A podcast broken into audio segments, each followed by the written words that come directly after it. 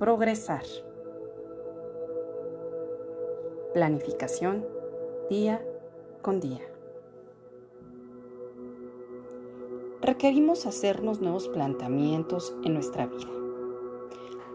Es decir, aprovechar favorablemente los recursos que nos otorga la naturaleza propia y transitar del estado de tristeza, crisis, depresión, ansiedad, etcétera, que nos encontramos como persona y como sociedad hacia nuevas posibilidades de prosperidad.